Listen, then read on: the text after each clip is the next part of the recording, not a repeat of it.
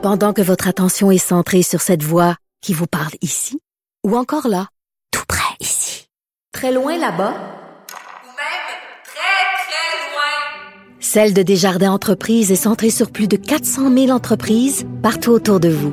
Depuis plus de 120 ans, nos équipes dédiées accompagnent les entrepreneurs d'ici à chaque étape pour qu'ils puissent rester centrés sur ce qui compte, la croissance de leur entreprise.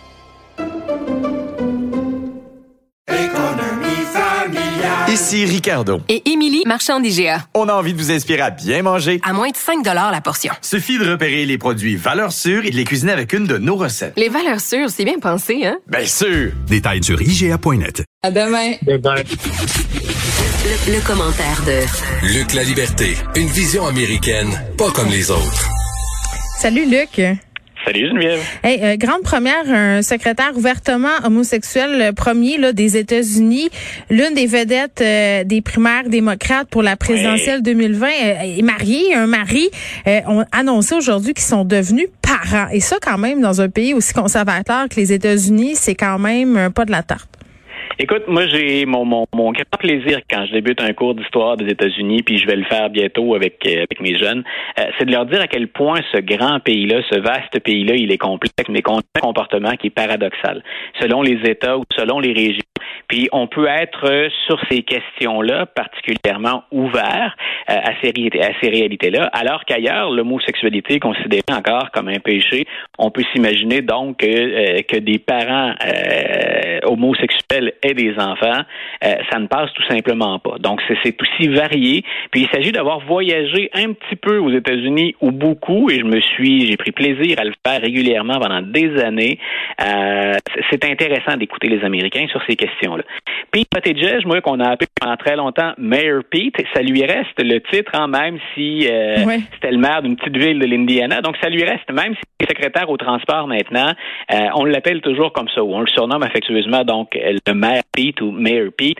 Euh, moi, je me suis intéressé à son cas parce qu'il était déjà particulier bien avant d'évoquer ce dont tu viens de parler.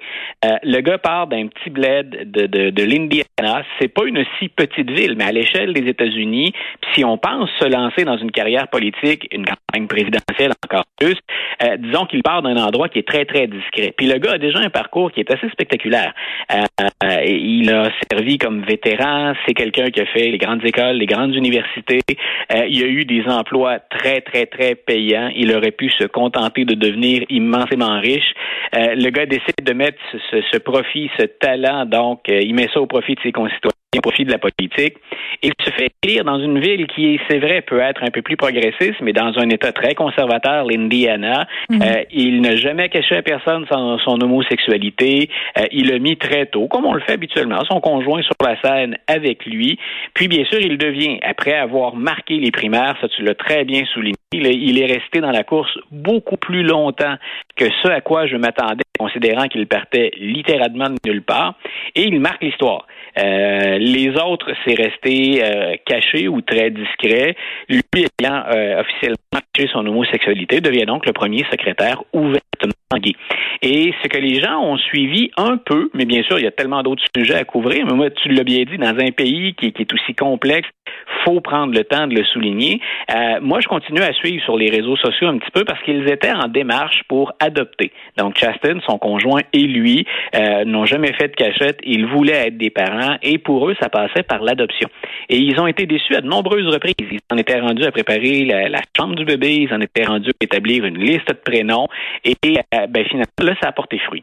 La seule petite chose qui reste pour les médias qui s'intéressent plus patinage de tout ça, euh, c'est qu'on ne sait pas comment cet enfant-là leur est parvenu. Est-ce que c'est vraiment par le biais de, de, de, de l'adoption?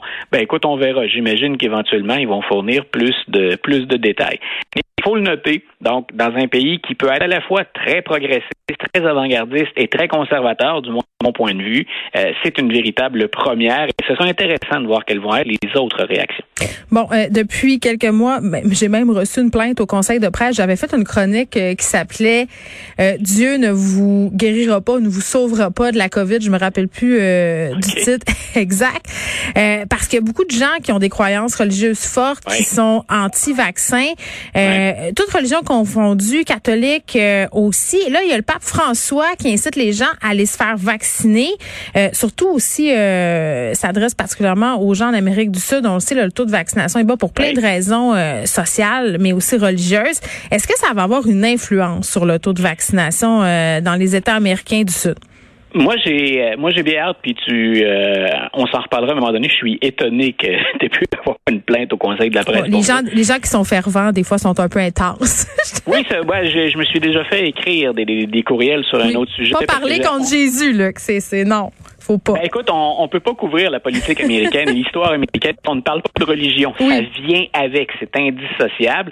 Donc, dans ce cas-ci, effectivement, le pape François encourage la vaccination, mais il a dirigé un message en particulier vers les États-Unis.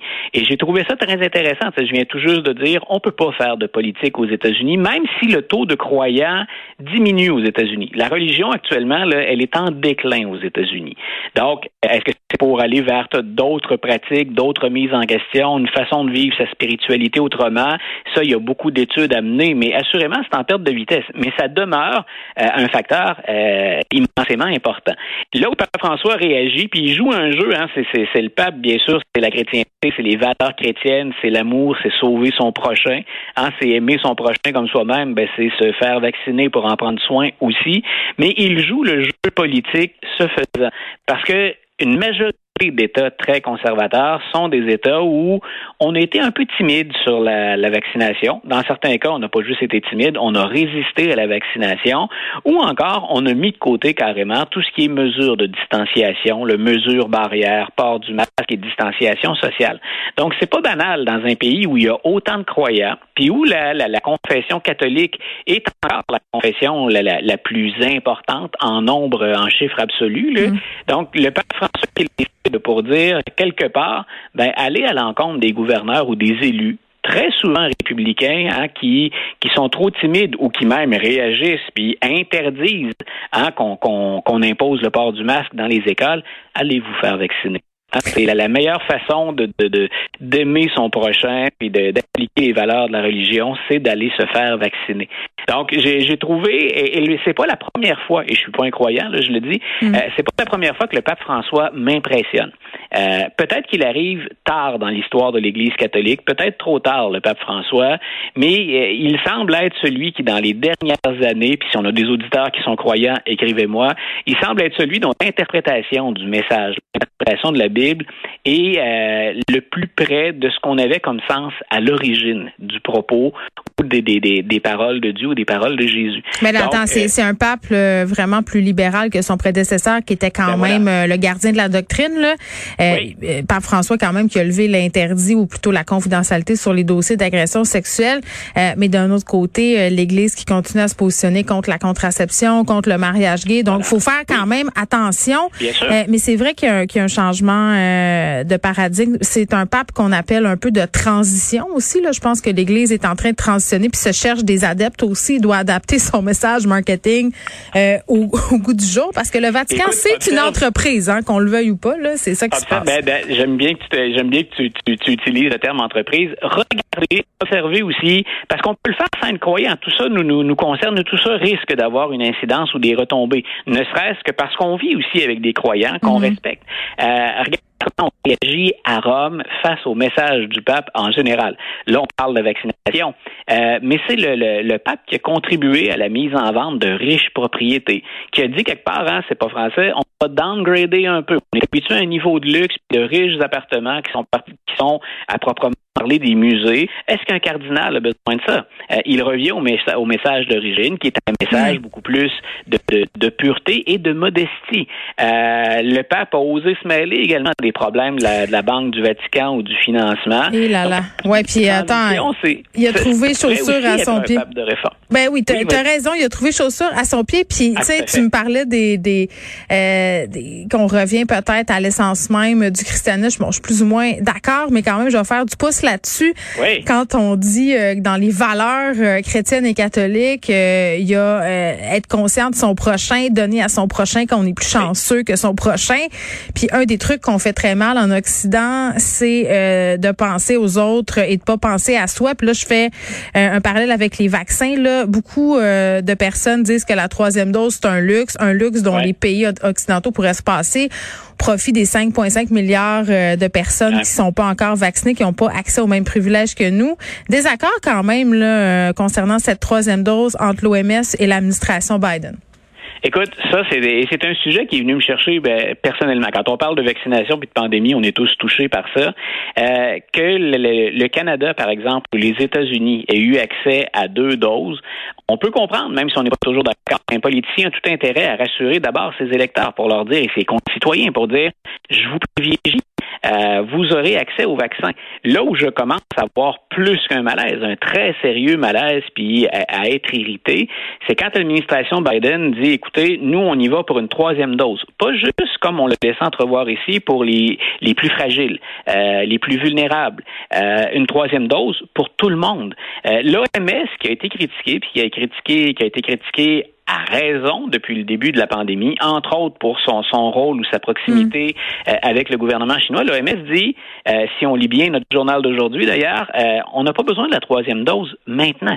Puis, quand on parle de pandémie, le mot à lui seul devrait suffire. Oui, mais c'est dur, euh. Luc, puis il nous reste juste 20 secondes, mais c'est dur Oui, de dire, sais, un peu comme un peu le, le on a vu l'exemple de l'Inde, on va donner ces Oui. doses-là, on se dit si la situation dégénère, euh, Oui. il faudrait y avoir accès à ces troisièmes doses-là, la, la connaissance sur le virus qu'on a se modifie euh, sans cesse, fait que je comprends euh, les administrations euh, d'être frileuses, mais le problème de la vaccination mondiale va falloir s'attarder. À demain, Ben Luc. voilà.